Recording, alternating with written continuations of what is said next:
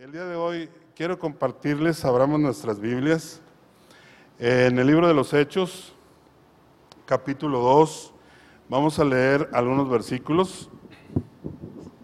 Ya estamos ahí. El libro de los Hechos, capítulo 2, vamos a leer desde el versículo 42 en adelante.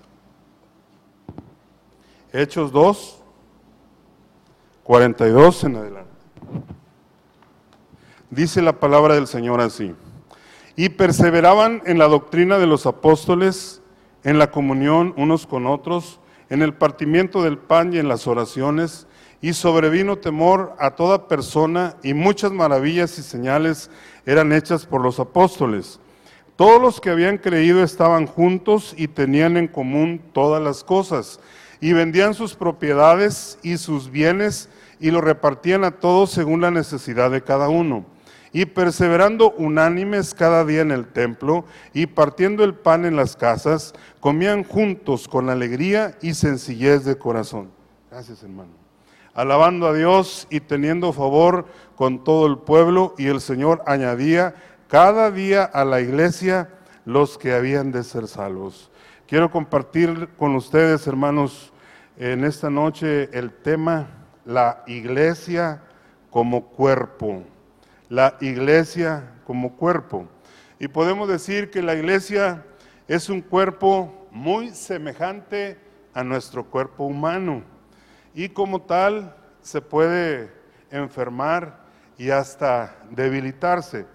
Pero para prevenir que la iglesia como cuerpo se enferme y se debilite, hermanos, la iglesia debe de tener muchos aspectos en torno, pero voy a referirme particularmente a dos. Debe de tener comunión y edificación. Y podemos decir que la palabra comunión conlleva la idea de compartir una vida. Como creyentes en Cristo Jesús, compartimos una fe común en el Señor. Y esta fe nos dirige a compartir nuestra vida con nuestros hermanos en la fe. Esto significa que estamos dedicados los unos a los otros a través, hermanos, de el compañerismo de amor y cuidado y fraternidad. Eso es muy importante. Pero también podemos ver que aparte de compañerismo o comunión, necesitamos edificación. Y la palabra edificación viene de una palabra que significa construir un edificio. Y esto nos muestra la razón para nuestra comunión. Creo que debemos de compartir juntos, de manera que podamos edificarnos unos a otros, hermanos. Y no solamente somos responsables de nuestro propio crecimiento espiritual, sino también de ayudar a otros a que alcancen la madurez espiritual. En este pasaje, de Hechos 2, 42 en adelante, podemos ver a la iglesia primitiva como un cuerpo. Y de ahí pueden surgir varias preguntas. Una de ellas sería, ¿en qué permanecían continuamente los creyentes de la iglesia primitiva? ¿Qué impacto causó la iglesia primitiva en el mundo en ese tiempo? ¿Cómo practicaba la fraternidad la iglesia primitiva de, de, ese entonces? ¿Cómo creció la iglesia en base a los resultados de las actividades? Y si notamos, hermanos, en los versículos que acabamos de leer, menciona, por ejemplo, en el 42, dice en la comunión. El verso 44 dice, estaban juntos. El verso 46 dice, eh, perseverando unánimes. Y, y luego al final del mismo verso dice, partiendo el pan en las casas, comían juntos con alegría y sencillez de corazón. El apóstol Pablo dijo que el cuerpo de Cristo es edificado cuando cada una de sus partes eh, lleva a cabo su función y permanece fuerte y saludable. En esta noche quisiera que juntos pudiéramos encontrar la respuesta solo a la primera pregunta. ¿En qué perseveraban continuamente o en qué permanecía continuamente la iglesia primitiva. Lo dice, lo encontramos aquí en la primera parte del verso 42. Y perseveraban, menciona cuatro cosas, en la doctrina de los apóstoles, en la comunión unos con otros, en el partimiento del pan y en las oraciones. El primer aspecto, hermanos, es clave, es fundamental. En perseveraban. Perseverar quiere decir seguir adelante, perdurar, persistir, no darse por vencido, no retroceder, no desaparecer, no recaer. Y para que el cuerpo de Cristo permanezca estable, saludable y en comunión y edificación, primero necesitamos perseverar en la doctrina de los apóstoles. Y esto es el cimiento. Lo importante de fundar la iglesia con apóstoles y profetas. Lea conmigo, por favor, en el libro de Efesios capítulo 2, versículo 20. Dice así, edificados sobre el fundamento de los apóstoles y profetas, siendo la principal piedra del ángulo Jesucristo mismo. Hermanos, después de Cristo, que es el fundamento y la roca, luego son los apóstoles y profetas. Y podemos verlo en 1 Corintios capítulo 3, versículo 10 y 11. Dice así, 1 Corintios 3, verso 10. Conforme a la gracia de Dios que me ha sido dada, yo como perito arquitecto puse el fundamento y otro edifica encima pero cada uno mire cómo sobreedifica, porque nadie puede poner otro fundamento que el que está puesto, el cual es Jesucristo. Hermanos, la piedra, la roca angular eh, es Cristo Jesús. Cristo es el fundamento de la iglesia y sobre Cristo son los apóstoles y profetas. El apóstol Pablo no puso el fundamento ya que Cristo es eterno y por tanto él mismo se puso. Pero creo, seguramente todos recordaremos el pasaje de Lucas 6, 46 al 49, donde nos explica lo de los dos cimientos.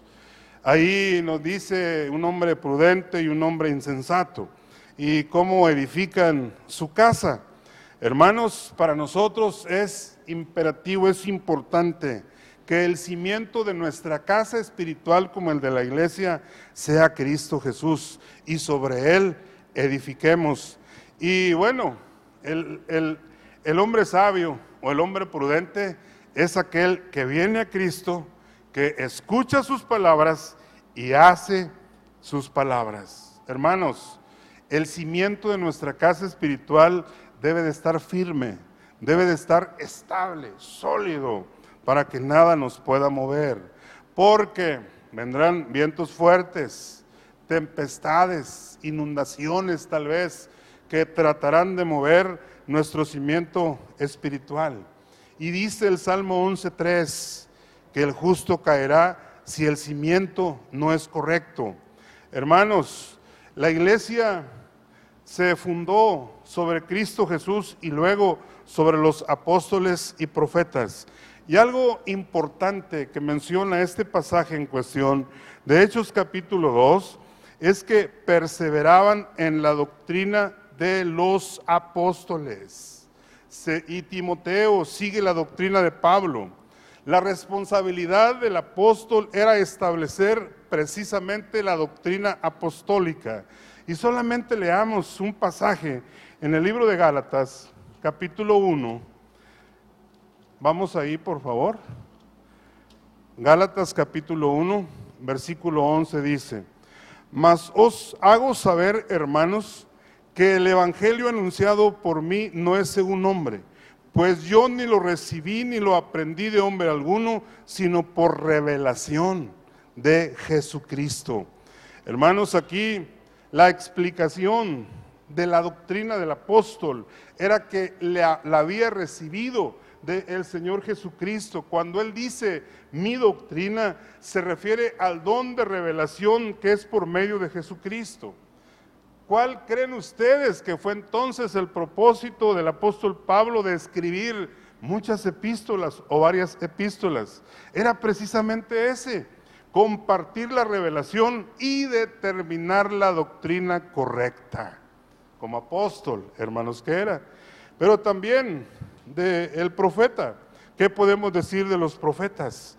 Hermanos, los profetas son aquellos que oyen la voz de Dios, sí, y que ellos ayudan para que la obra del Padre no caiga. Y eh, eh, es eh, el Señor, hermanos, el que tiene que fundamentar la iglesia y los que oyen su voz y la hacen, echan el fundamento sobre la roca. Y una de las responsabilidades de los profetas es determinar, es establecer y es confirmar la voluntad del Señor. Apóstoles y profetas sobre la piedra, la roca que es Cristo Jesús. Y los apóstoles y profetas dan cobertura a la iglesia, hermanos, porque la iglesia debe de estar bajo autoridad. Pero cuán importante es el cimiento de nuestra doctrina. Eh, es bien sabido de todos nosotros que la palabra doctrina significa enseñanza o significa instrucción. Y la doctrina de Dios, podemos decir que es el conocimiento de las maneras, los caminos y las obras de Dios. Y el interés común que buscamos los cristianos es caminar con Dios. Y en la práctica, hermanos, es la obra de Dios en nuestras vidas. Y el pasaje que todos conocemos de segunda de Timoteo 3, 16, dice que toda escritura es inspirada por Dios. La escritura nos da doctrina, nos reprende, nos instruye, nos enseña. Y vemos ahí eh, esos propósitos. Y en nuestra caminata con Dios, la doctrina es esencial si vamos a crecer hacia la madurez en Dios. La base de la doctrina, hermanos, es la escritura. La doctrina va a determinar nuestro destino. Y he oído en varios hermanos que dicen, la moralidad de un hombre dictará su doctrina. Sí, porque al hombre le es más fácil cambiar de forma de creer que de forma de ser. Y van a escoger aquello que sea, creer aquello en que se acomoda de cómo son. Y es ahí donde reside el peligro para nosotros que debemos de, de ser sabios, entendidos de sobre dónde estamos edificando nuestra casa espiritual. Quiero que lea conmigo, por favor, en el libro de Segunda de Timoteo capítulo 4. Vamos ahí, por favor, en el versículo 3.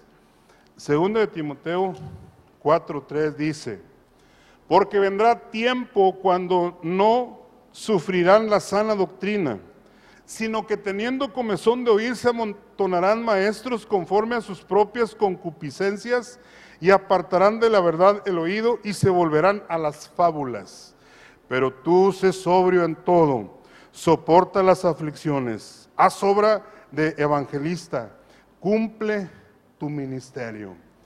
Hermanos, si conocemos la verdad de Dios, los caminos de Dios, el corazón de Dios, no seremos engañados. Que ese es un rasgo muy característico de este tiempo, el engaño en muchas esferas y áreas de nuestra vida cristiana. Hermanos, la doctrina se relaciona con la obediencia. En 2 de Timoteo 2.15 nos dice así, procura con diligencia presentarte a Dios aprobado como obrero que no tiene de qué avergonzarse, que usa bien la palabra de verdad. Y es que debemos, hermanos, de estudiar para encontrarnos aprobados por Dios, de modo que nuestro mayor ministerio es hacia el Señor Jesucristo y luego es hacia las personas. Debemos, hermanos, de empeñarnos, de ser aprobados por el Señor.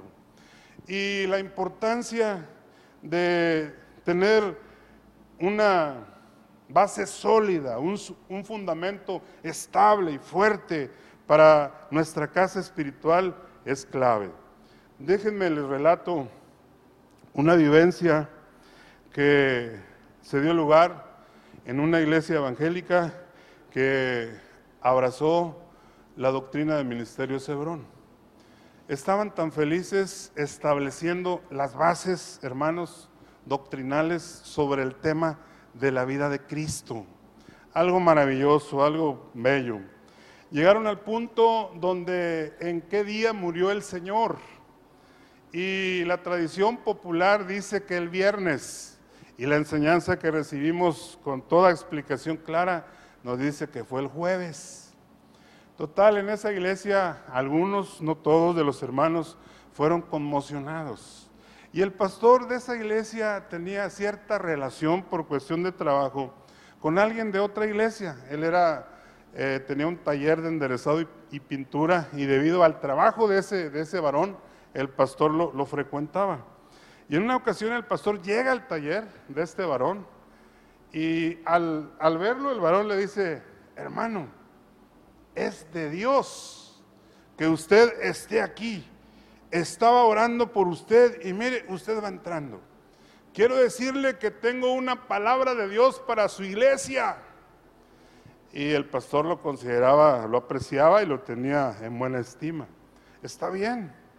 Y acuerdan un día, llega el día señalado, este varón empieza a predicar Empezó su prédica muy bonita, muy centrada, pero durante el desarrollo de su prédica, desde el púlpito, empezó, hermanos, a debatir lo que ya se había establecido sobre la doctrina de Cristo el día que murió. El ambiente se empezó a poner tenso, un poco incómodo, hostil, tanto la congregación como el pastor que estaba delante empezaron a sentirse incómodos el pastor empezó a orar, Señor, ¿qué hago, Padre? Ayúdame, ilumíname. Luego el, pastor siente de parte del Señor, pues que debía de parar al hermano. Pero él en esa lucha, Señor, no quiero actuar de mí mismo, quiero que seas tú, dame una señal. Y en eso una hermana de por allá de la banca se hinca a orar en plena prédica y lanza un suspiro fuerte. ¡Ay! el pastor dice, esta es la señal. Y con valentía, pero con amabilidad, le dice, discúlpeme hermano, por favor entrégame el lugar. Ya, ah, pero el hermano que estaba predicando era güerito. Al escuchar el suspiro de, de la hermana, se puso rojo, se turbó y ya no pudo articular palabra. En eso se viene el pastor y le dice, hermano, déjame el lugar. El pastor ya empieza a dar una explicación breve. Finalmente quedó establecida esa doctrina, pero se tuvo este incidente. Pero de aquí podemos aprender dos cosas. Una, que cuando este varón le dice al pastor, hermano, tengo un mensaje de Dios para ti, algo que en mi opinión muy personal creo que pudo haber hecho el pastor, era decirle, está bien, te escucho, dímelo a mí en lo personal. Y él lo juzgaba y si él creía conveniente, lo pasaba a la iglesia o no. Pero otra cosa que podemos aprender es que este hermano que era, en era estimado por el pastor, él abusó del hecho de la confianza que se le dio al, al predicar la palabra. Si él hubiera tenido algo que cuestionar, directamente lo hubiera hecho con el pastor. Hermanos, situaciones como estas se pueden dar en cualquier parte y con cualquier persona. Pero ahí creo que necesitamos esta base sólida, doctrinal en nuestro corazón. Dice Primera de Juan 2:26, hermanos, os he escrito, pero la unción que recibisteis del Padre, así como la unción misma, os enseña todas las cosas Creo que si nosotros cultivamos la presencia del Señor, la unción y la presencia del Señor nos va a librar de situaciones como estas. Y vamos a tener, hermanos, un, cimiento sólido. Ahora, quiero comentarles, hermanos, que esto es sumamente importante para todo cristiano. En la actualidad hay mucho engaño. Gracias al Señor por la doctrina que tenemos, la que ha sido establecida en diferentes temas, porque nos trae dirección y guianza a nuestra propia vida en lo personal y como iglesia. Quiero mencionar tres cosas como una advertencia para que ustedes tengan cuidado. Eh, como veíamos que vendrán tiempos que sufrirán, eh, que como decía en Timoteo, que tendrán comezón de oír y, y no sufrirán la sana doctrina. Tres cosas, una de ellas que se ha extendido mucho, una vez salvo, salvo para siempre. Algunos creen que la salvación no se pierde, cuidado. Otros hermanos predicadores así, que no sé cuál sea su móvil, están anunciando que el diezmo no es obligatorio. Y mencionan sus puntos de vista. Y dicen que un sistema tributario para el pueblo de Israel. Pero ya sabemos, hermanos, por la escritura, que eso es una bendición, ser fiel y honrar al nombre de Cristo Jesús. Tengamos cuidado. Otro aspecto están, no me refiero a una secta o a otro grupo, sino dentro del sector evangélico están negando la deidad de Cristo Jesús. Hermanos, tengamos cuidado. Queremos ser aprobados de parte del Señor como obreros que no tiene de qué avergonzarse y que traza bien la palabra de verdad. Escudriñemos la palabra, escuchemos los, los mensajes de nuestro líder, de nuestro pastor principal, hermanos, y pidamos cultivemos la presencia del Señor. Otro aspecto donde perseveraban los de la iglesia primitiva, lo vemos aquí en el verso 42. Uno, perseveraban en la doctrina de los apóstoles, en la comunión unos con otros. Ahora, es precisamente que quiero compartir el siguiente aspecto.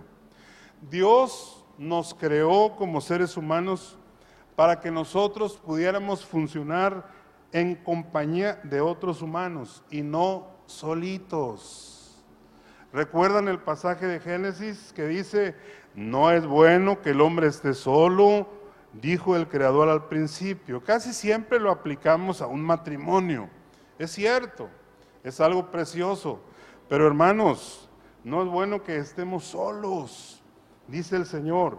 Y como criaturas somos sociales, fuimos creados para convivir en armonía con otros en distintas dimensiones de las relaciones humanas. Recuerde, somos miembros de un cuerpo de Cristo que es la iglesia. Somos piedras vivas de un templo de Dios que está edificando y somos miembros de la familia de Dios. Nos relacionamos de una o de otra manera. Y el Espíritu Santo ha creado eh, en el cuerpo de Cristo esa unidad, lo dice Efesios 4:3. Y el apóstol Pablo nos exhorta a que mantengamos la unidad que es el vínculo de la paz. El reto entonces para nosotros, como miembros del cuerpo de Cristo, hermanos, como que no es del agrado del Señor que estemos o actuemos solos, el, reto que tenemos es conservar la unidad viviendo en relaciones pacíficas con los demás. Dice el Salmo 133, verso 1. Mirad cuán bueno y cuán delicioso es habitar los hermanos juntos en armonía. La armonía que podemos disfrutar en el cuerpo de Cristo es una de las cosas más hermosas, más satisfactorias de esta vida. Es muy reconfortante saber que en la iglesia local hay otros como nosotros, cuyo deseo primordial es buscar primeramente a Dios y su reino y tener compañerismo, convivencia, armonía. Hermanos, es algo maravilloso encontrar paz y bendiciones al saber que hay otros que creen como nosotros, que tienen las mismas luchas y desean contribuir a la edificación de la iglesia local en vez de destruirla. Pero ¿qué necesitamos para poder habitar juntos? Si es un gozo, como dice el salmista en el Salmo 133, para habitar juntos en armonía debemos de hacer varias cosas, hermanos. Y primero, lo que, de acuerdo a lo que dice este salmo, yo creo que para habitar juntos Primero tenemos que hacer un esfuerzo. Dice Efesios 4:3 que conservemos, que seamos solícitos en guardar la unidad.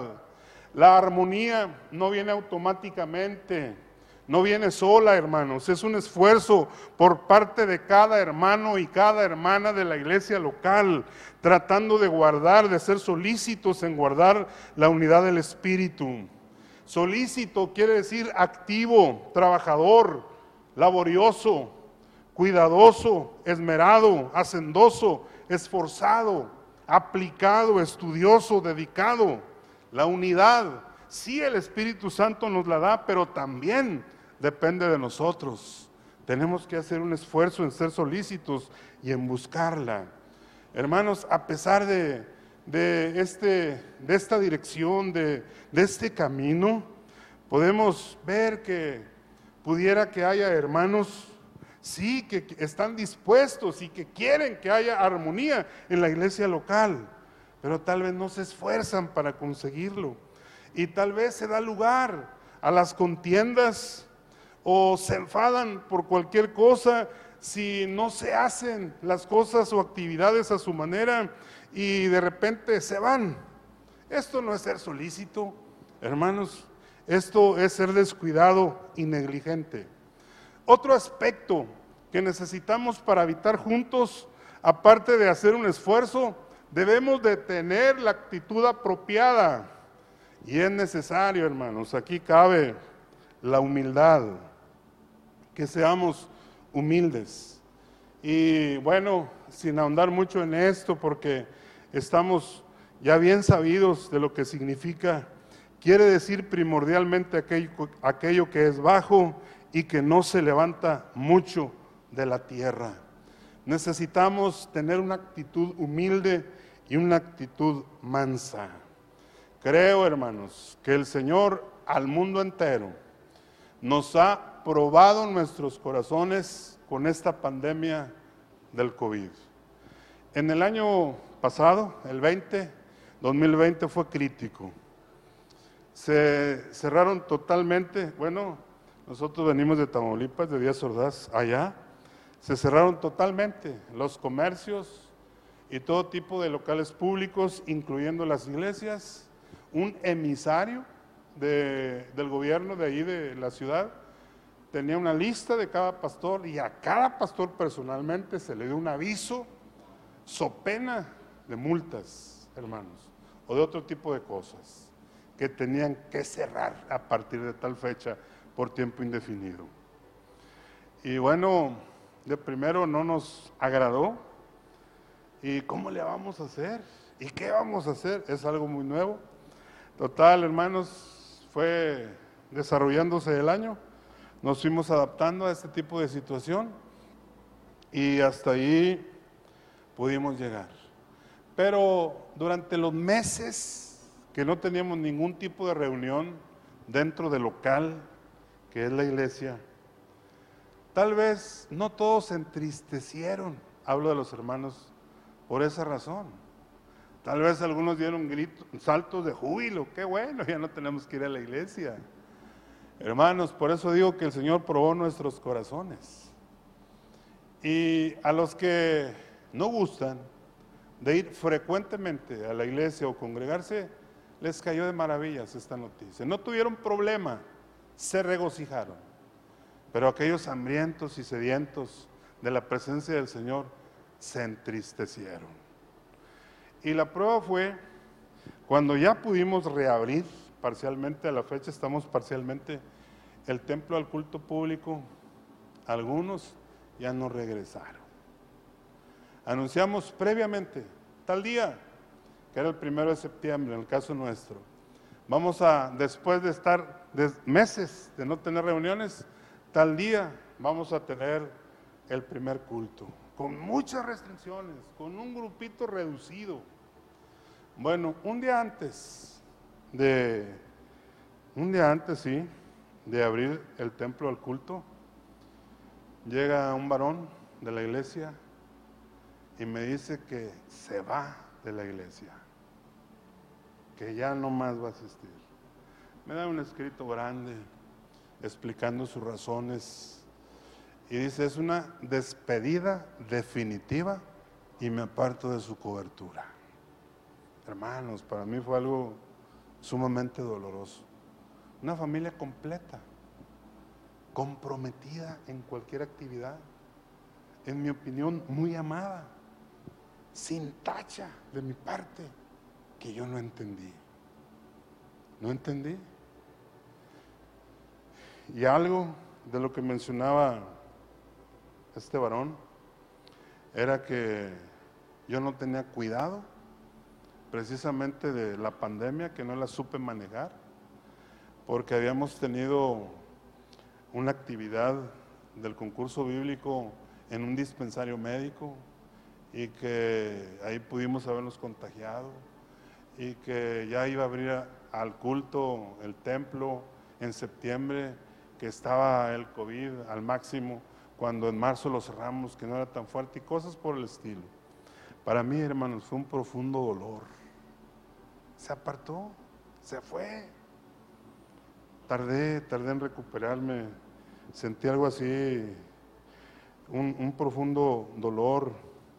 Y bueno, eso sucede cuando pequeñas cosas o que a nuestro juicio son ofensas o injusticias, vamos juntando hasta que llega el momento que reventamos, que explotamos y tomamos una decisión precipitada y loca. Hermanos, tengamos cuidado. En mi opinión, jamás pensé, menos, tal vez pensaría en otros, menos en ese hermano, que fuera a tomar una decisión tal. Pero eso prueba que lo que dice la escritura, el que piensa estar firme, mire que no caiga. No sé, no sé qué será de esa familia.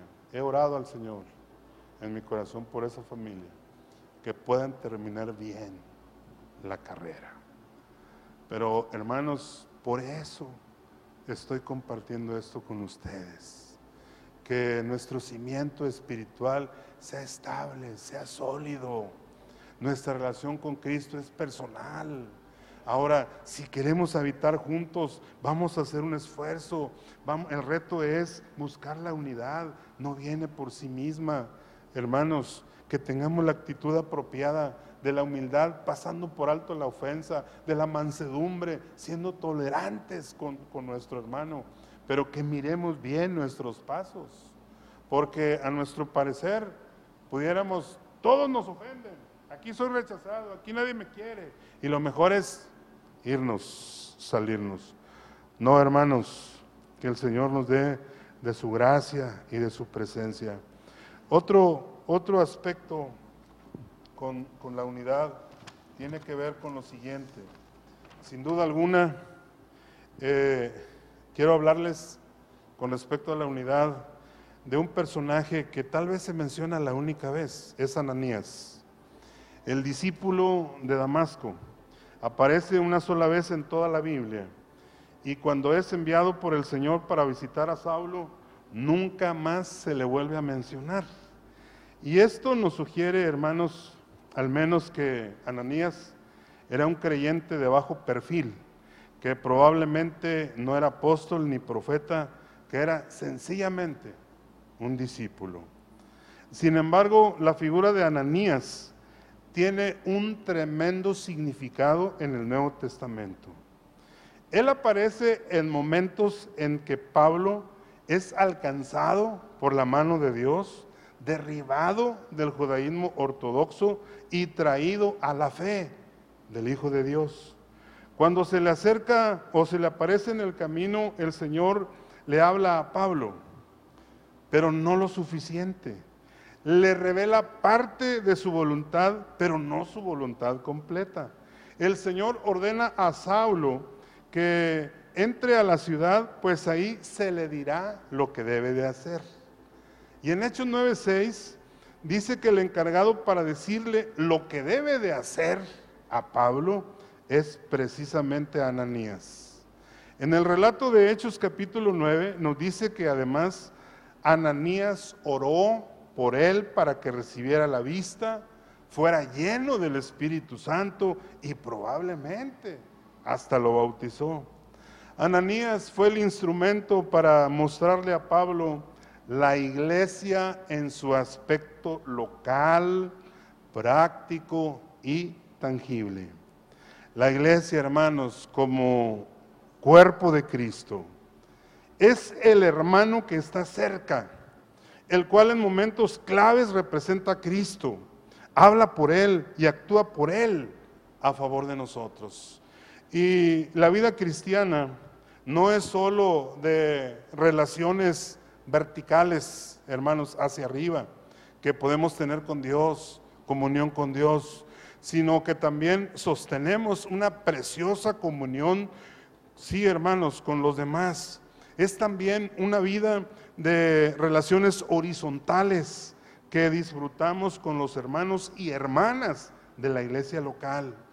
Y Dios no siempre nos hablará desde arriba, escúcheme bien, muchas veces nos hablará desde el lado por medio de alguno de sus hijos o de sus hijas. Y una vida de relaciones verticales con Dios es preciosa, pero se complementa con una vida de comunión con el cuerpo de Cristo, que es completa, porque la provisión de Dios podemos recibirla a través de alguien como Ananías, hermanos, para el caminar en medio del mundo, sí. Muchas veces la dirección, la provisión, el consuelo nos son dados a través de los ananías que tal vez no conocíamos, que no tienen ningún relieve, pero a quienes Dios usa eficazmente. Esa es una gracia muy grande, contar con los ananías en el caminar cristianos. Ellos están en todo lugar, hermanos, como esperando el momento de aparecer en escena para tenderlos la mano. Ellos no tienen pretensiones humanas, ni exigen pago por sus servicios. Ellos tienen un corazón amplio como el de Cristo y su honra es servir, al Maestro, atendiendo a un Saulo, hermanos, a un pobre Saulo que estaba ciego, desconcertado y balbuciante. ¿Quién de nosotros no se ha encontrado con alguno de ellos, hermanos, en esta vida? ¿O quién de nosotros no ha sido salvo alguna vez por la mano de un hermano como Ananías que fue firme? Los grandes hablos necesitan hermanos de los pequeños Ananías. Y es algo maravilloso de, disfrutar la comunión con el Señor eh, entre el cuerpo local, que es la iglesia, de esta forma. Y nada más para mencionar los últimos dos aspectos de Hechos 2, dice el partimiento del pan y las oraciones. Yo creo que podemos, es más fácil encontrarnos con la presencia del Señor cuando estamos todos juntos, hermanos, buscándole con todo nuestro corazón, honrándole y sirviéndole. Recuerde, como iglesia somos un cuerpo y para perseverar, para estar saludables, firmes, necesitamos observar estas cuatro cosas que menciona Hechos capítulo 2 en los versículos que ya leemos. El anhelo de mi corazón, hermanos, no es solo empezar la carrera, sino terminar fielmente mi caminar con Dios. El anhelo que yo tengo para usted es lo mismo, hermanos Alabo el nombre de Cristo Jesús, porque, como dije al principio, en este, en este lugar recibí los cimientos espirituales de mi vida. Luego fui adolescente, joven, de aquí nos enviaron a Cedral San Luis Potosí. De Cedral San Luis Potosí nos movieron a donde ahora estamos. Y alabamos el nombre de Cristo Jesús por esa bendición que Él nos da. Ruego en mi corazón, hermanos, que esta palabra llegue a su ser y que usted sea un cristiano estable, firme y que tenga su fundamento en la roca que es Cristo Jesús y luego los apóstoles y profetas.